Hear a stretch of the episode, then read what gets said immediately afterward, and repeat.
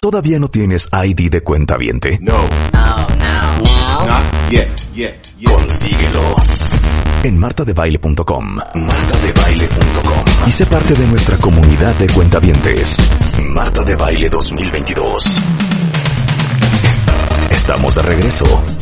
Y estamos donde estés. A ver, cuentavientes, muchas de ustedes a lo mejor piensan que como tienen un carácter fuerte o son mujeres independientes y autosuficientes y, y la verdad es que, pues sobre todo eso, son ahora sí que boss lady, que a lo mejor intimidan a los hombres. Y mucha gente dice, es que los hombres se sienten intimidados por las mujeres fuertes.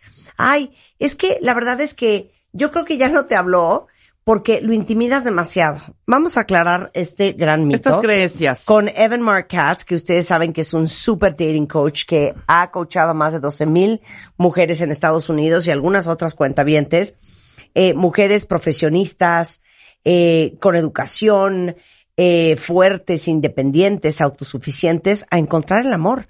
Entonces, ya saben que como es en inglés, pues ahí voy a ir y de vuelta.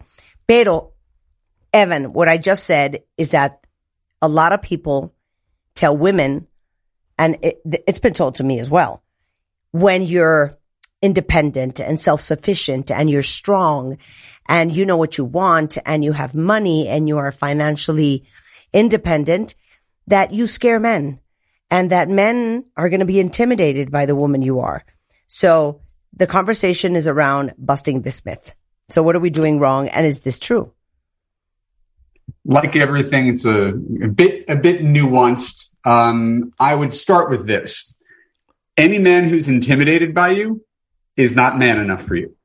Let's, let's just start there. Yeah. So are there going to be some guys who, no matter what you do, will be intimidated by your success, money, beauty, whatever?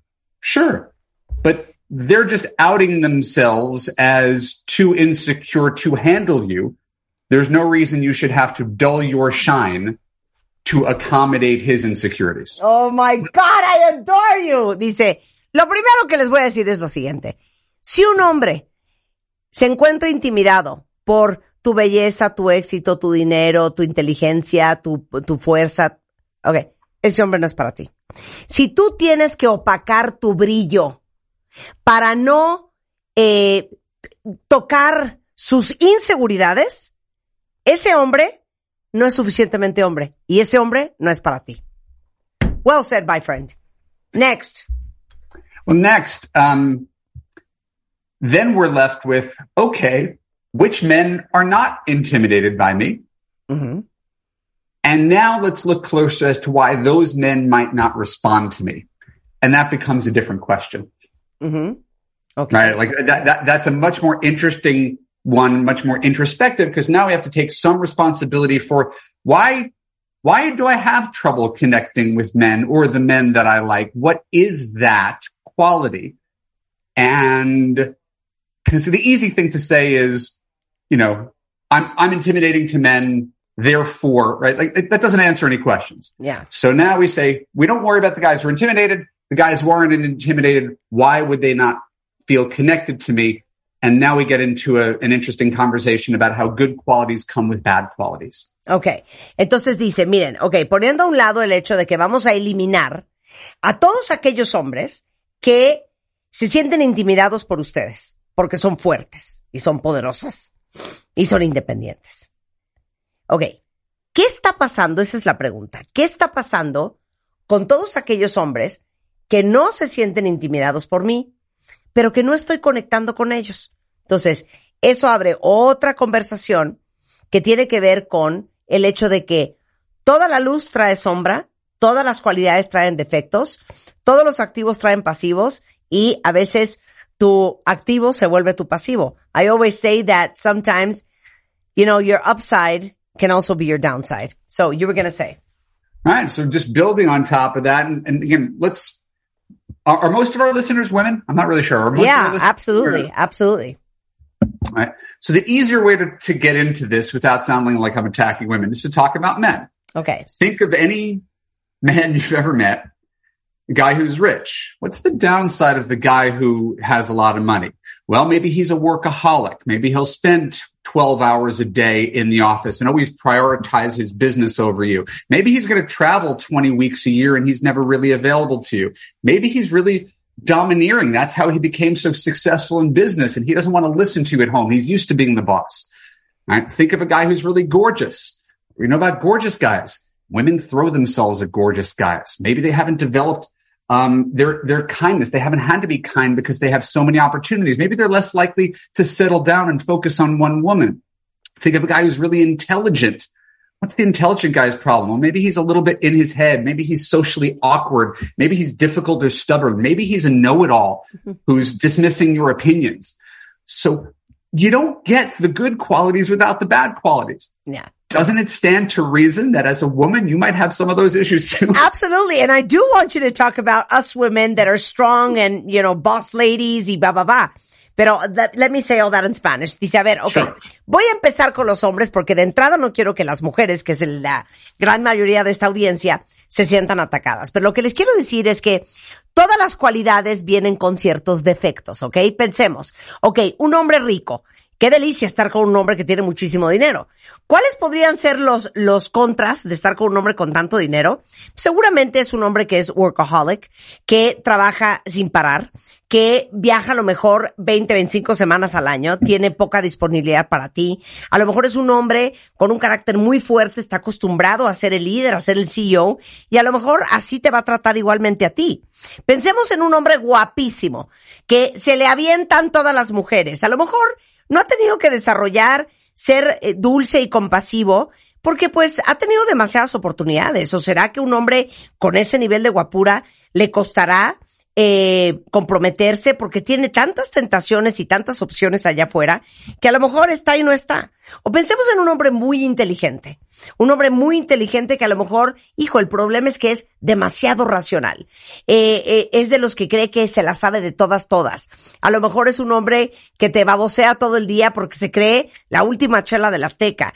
Es un hombre que vive en su cerebro, que es extraordinariamente racional. Entonces, lo que quiere decir Evan es, todas las cualidades traen su defecto. O sea, toda la luz siempre tiene una sombra, todos los activos siempre tienen un pasivo. Entonces, okay, so that's around men. So I want you to say the same thing you just said. Let's be painfully honest and bluntly, you know, straightforward about what is the downside of women who are independent and strong and self-sufficient and bossy and that know exactly what they want. Um, well, it's the funny part. The, the last, the last sentence gave it away. They don't know exactly what they want. Okay, okay. Agree, agree. They don't know exactly okay. what they want from men. Okay, agree. Okay, Right? so they, might, shoot. they might know. They might know. Where, they know where they want to go on vacation. They know Yeah. how they want to redo their house. yeah. But it's really hard to figure out what kind of man is a good fit for you when you are that woman. Okay. Um, Give so us the start- downside. Give us the downsides. Well, let, let's talk about what men need in relationships. Okay. And I wrote this down while you were talking because Okay. uh, you were making me think. The greatest gift you could give to a man is your time. That's it. it's your time. Right. So would a man rather have a partner who is a, a woman who runs a law firm and is never home, provides a great life for them? Or would he rather have the person who's the first grade teacher who's just around when he gets home and kisses him when he gets in the door and has dinner on the table? And Oh my God. it's, it, it sounds like he's lowering his standards, but he's not. It actually suits his needs to have someone who's really there taking care of him, not just taking care of her own business or her passions or her Absolutely. and it, it doesn't Absolutely. it doesn't mean either of those people are bad. Yeah. But but if we just distill it into three things that I wrote down, men want you to be available, Yeah. vulnerable, Uh huh. and they want to feel needed. And if you're a woman who has everything, how do you make him feel needed? But you know what? It's it's shocking what you said, and, and let me be very honest with you and with the audience. Um, my husband, who adores and celebrates strong women, he does whine about the fact that I'm very unavailable to him. He says you're always focused on your work, on things. You have a thousand different things on your plate. and I think I am the last priority. So that's something he's, he does say to me. And I have to be, I, I like, appreciate you saying that. yeah, and, and I've had to be like very conscious all the time within my marriage to make sure that I make time for him all the time. So I agree. And so, and so this is just about conscious trade-offs. There's no value judgment. And someone says, Hey, I have a mission on this earth and it's to help women do X, Y, and Z. And if I happen, it happens to mean a multi-million dollar career, then great too. But if it comes at the expense of hypothetically your marriage and your kids, and this is gender neutral, there's lots of, here's the difference. Women are more willing to put up with that than men are. Mm-hmm, mm-hmm. I a agree. woman will say, well, he gives me this life. And so I'll deal with it. And a lot of guys are like, I, I, I make my own money. I don't need this. I just want someone to really make me feel like I'm the most important person in the world Exactly. rather than kind of number five where I'm kind of squeezed in at the bottom of the checklist. Exactly. Okay. So let me say all this in Spanish. Dice, a ver. Ok. Les voy a explicar algo a las mujeres que están escuchando este programa. Eh, número uno, siento que muchas veces ni siquiera saben qué es lo que necesitan en un hombre ustedes. Y estamos hablando otra vez, repito, de mujeres que somos muy independientes, muy fuertes, muy echadas para adelante y que solas podríamos perfectamente bien. ¿Ok? Entonces creo que el primer error, dice Evan, es que a veces ustedes no saben qué es lo que necesitan en un hombre, ¿ok? Y qué, y qué perfil de hombre necesitan. Y quiero hacer esta aclaración.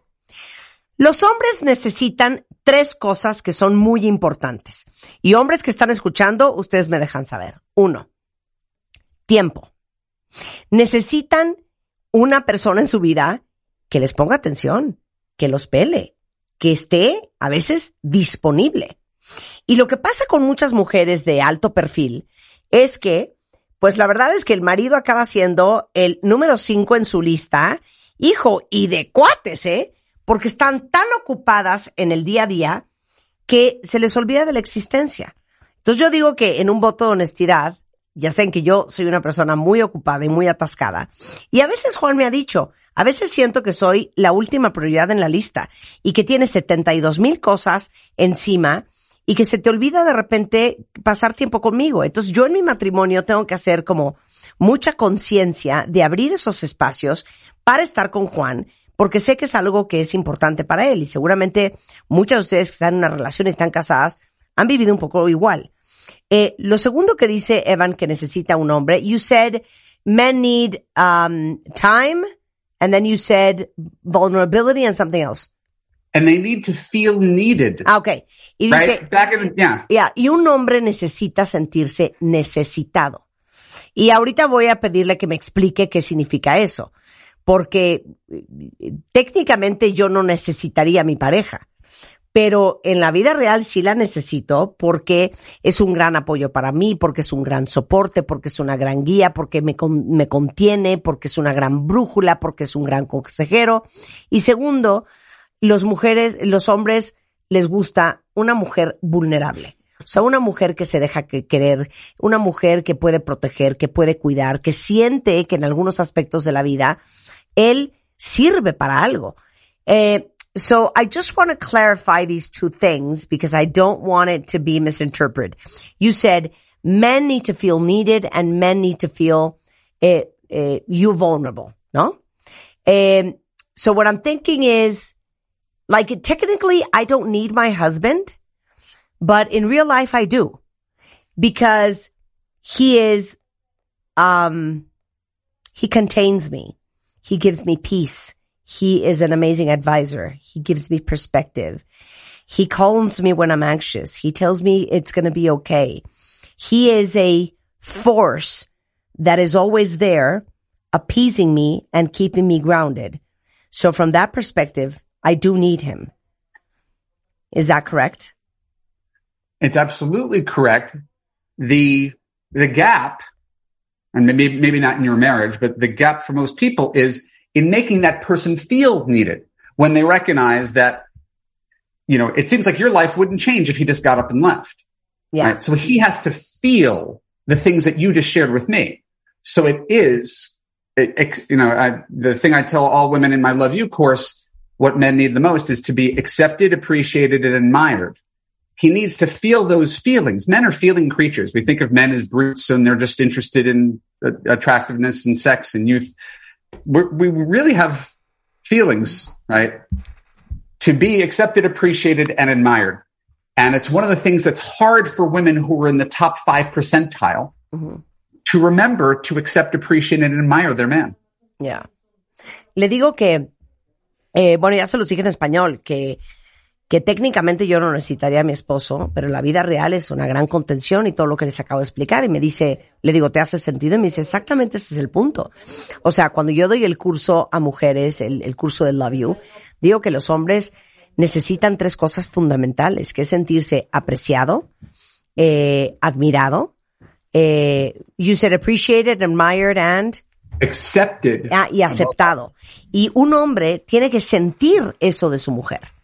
Indistintamente de qué sea esa mujer o de a qué se dedique. Y yo estoy totalmente de acuerdo con él. Un hombre necesita sentirse apreciado, admirado, celebrado, este, querido, y eso es muy importante. Ahora, vamos a brincar a otro punto que dijo. Men need vulnerability. What do you mean by that? It's part of the feeling needed thing. Yeah, yeah. when someone presents, and I I learned this from someone else. This is not my idea. When someone presents as if I've got it all, I've got it all together, it's another example of how could anybody else contribute to your life if you're so perfect? Yeah. I think it's probably why there's a lot of people on social media who are doing like more vulnerable things Claro. because we can't identify with the person who never lets down their guard. Everything looks perfect. And again, what role does he have if, right, if you act perfect? So you said, when I'm feeling anxious, I turn to him. When I've got a problem I can't solve, I turn to him. Now he has a role. He could feel that role. Yeah, Right. That this, you're doing many things right, Martha. You might not be consciously doing it, yeah. but the reason that your marriage works is because you're doing enough of these things right. A lot of people, and I really want to make sure we hit this point, have trouble with the acceptance piece of this when we come to the uh, original intimidation question. Her version is men are intimidated by me. His version is she's looking down on me Yeah, and she is. yeah. That's the hard part is if you look down on your guy, how could he feel like a man around you if, right? Yeah, and that's why he ends up with the secretary. Um, right. It is, yeah. is, yeah. So let me say that in Spanish. Eh, me dice Evan, mira, es que es bien importante que entiendan eh, esto de la apreciación y de la admiración y de sentirse necesitados, que también viene junto con pegado con sentir que estás con una mujer que no se presenta como que todo está perfecto, todo está bajo control, puede manejar absolutamente todo, porque entonces es una forma muy inconsciente y sé que suena muy fuerte y no quiero ser, obviamente no quiero ser machista, no quiero ser misógina, no quiero ser chauvinista, pero de castrar al hombre y lo dejas sintiendo pues, que él no tiene absolutamente ningún rol en tu vida, porque francamente él no puede aportar absolutamente nada, porque tú ya tienes y ya eres absolutamente todo. Entonces el problema es que cuando una mujer dice, es que yo no tengo pareja porque yo intimido a los hombres, el discurso que dirían los hombres es, es que yo no puedo estar con ella porque me hace sentir un absoluto cero a la izquierda. Y todos en la vida, yo creo que no es solamente un tema de género masculino, todos en la vida necesitamos sentirnos necesitados, apreciados, queridos, que aportamos, que, que le sumamos a la pareja. Pero si el mensaje inconsciente que le estás mandando a los hombres es, es que para mí tú eres un cero a la izquierda, yo no te necesito para absolutamente nada, la verdad es que no me sirves, no me aportas, y lo poco que me puedes aportar, la verdad es que ni me interesa, pues es que nadie se puede sentir sensacional junto a una persona que emana esa energía. So I'm saying that forget about genders, forget about men or women. In general, all human beings want to feel appreciated and needed and wanted and want to feel that you give your relationship an added value, that you do something for your partner, that you make a difference in your life. So energetically speaking, as a woman, or even as a man, but we're talking about men and women. As a woman to a man, if your energy, if your vibe, if, if all the, if everything you communicate verbally and non-verbally is, I don't need you. Whatever you can give, I already have. Whatever you can give is irrelevant to me. You do not bring an added value to my life. I don't need you. Well, then it's impossible for a man or any other person to feel great in a relationship with you. Agree? And, and that's, yeah. And again, it's, it's one of the trickier things. Um, you know, you and I are, you know, do these sort of public jobs and you, you, you have a mission and you suck up a lot of oxygen and you suck up a lot of energy and everybody else sort of recedes into the background. Yeah. And it's important because everybody's the main player in their own life. People don't want to be background players. Everybody is the sort of the hero of their own existence. So to be in a relationship, you kind of have to make your partner your hero, even if they're not, even if what they're doing doesn't appear externally heroic. Yeah. Right. To, so, so the way, and we've talked about it before, the way you treat your, your, your husband and the relationship you have with me is very similar to the relationship I have with my wife. My wife is my everything. Yeah. He's my everything. Right. Right. And so being really conscious of that, I constantly reinforce that.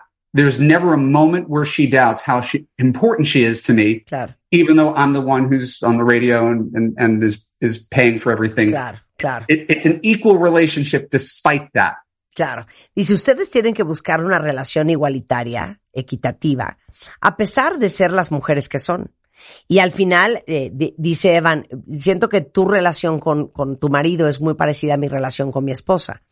Y que no importando si yo soy la estrella, si yo soy el, el extrovertido, si yo soy el famoso, nunca pierdo oportunidad para dejarle saber a ella lo importante y lo relevante que es en mi vida. Y eso es lo mismo que tienen que hacer ustedes. Like, we could talk for one more hour, but I know we're tight with time. So let's do a step two. So after you understand what you're vibing, so what we need to correct, and that would be our second part. Do you agree? I think that uh, gi- giving a piece of advice without giving someone a way to apply it is relatively useless. So now we know what the problem is. We need to come up with a solution. Exactly. So second part, we're going to come up with a solution, okay? Always a pleasure, Martha. Always a pleasure. Le digo, ok, una vez que ustedes ya entendieron este concepto y usen los siguientes días para autoobservarse de cuáles son los mensajes que mandan allá afuera, vamos a hacer una segunda parte con Evan, en donde vamos a hablar de cómo se pueden cachar en estas actitudes castrantes, eh, en estas actitudes de mujeres de madera, que yo siempre he pensado que una cosa no está peleada con la otra. Ustedes saben que yo tengo un carácter fuerte y que soy independiente y que trabajo sin parar y que tengo muchas de las características del prototipo de mujer de la cual habla Evan. Pero yo con mi esposo soy súper dulce y soy súper amorosa y, y lo atiendo y lo consiento y trato de estar pendiente de él aunque me esté muriendo y a veces lo hago muy bien, a veces no tan bien, pero es algo de lo que estoy muy consciente. Y, y esas son las relaciones que verdaderamente funcionan. Entonces vamos a hacer segunda parte. Ahora les quiero decir una cosa. Evan tiene este, este curso que se llama Love You. Si ustedes han tratado de encontrar el amor, han tratado de encontrar al hombre correcto y de verdad lo están haciendo muy mal y no les está saliendo, sobre todo si ya tienen cierta edad, si ya están hartas de seguir en el dating scene, eh, si están divorciadas, Vale mucho la pena que busquen a Evan, es evanmarkcats.com, tiene un curso que se llama Love You, del cual se han grabado 12 mil mujeres. Él en su Instagram postea muchas parejas y muchas mujeres de nuestro estilo que encontraron el amor después de ese curso. Entonces, como en este mundo estamos para aprender, esta es otra forma de aprender a ser la mejor persona y la mejor pareja que puede ser. evanmarkcats.com, evanmarkcats en Instagram para que lo sigan porque postea cosas bien padres y hace un chorro de videos con un chorro de conceptos y pláticas que les van a hacer mucho sentido y evanmarkcats en Twitter. My friend, we'll do part two soon, okay? We'll talk to you and schedule. I just want to give you one more plug. We got a, a, a client who listened to your show just the other day, signed up for Love You. So thank you. And this beautiful hair that I just grew out this summer is, is your Martha Debayle shampoo. I love would be- you. I love I did you. not have it. I don't know what I would do. Oh my God. I sent you a big kiss all the LA, este, all the way to LA. Thank you so much. No, Ah, dice you que una cuentaviente ya está enrolada en el curso de Love U y me da muchísimo gusto. Con esto hacemos una pausa regresando Juan Pablo Redondo desde The House. Vamos a hablar de los papás que son, y siento que aquí me debo de incluir, que somos papás helicópteros. Con Juan Pablo Arredondo vamos a ver qué tipo de papá y de mamá son ustedes al volver en W Radio. No se vayan. ¿Olvidaste tu ID de cuenta viente? Recupéralo. En martadebaile.com. Y participa en todas nuestras alegrías. Marta de Baile 2022. Estamos de regreso. Y estamos donde estés.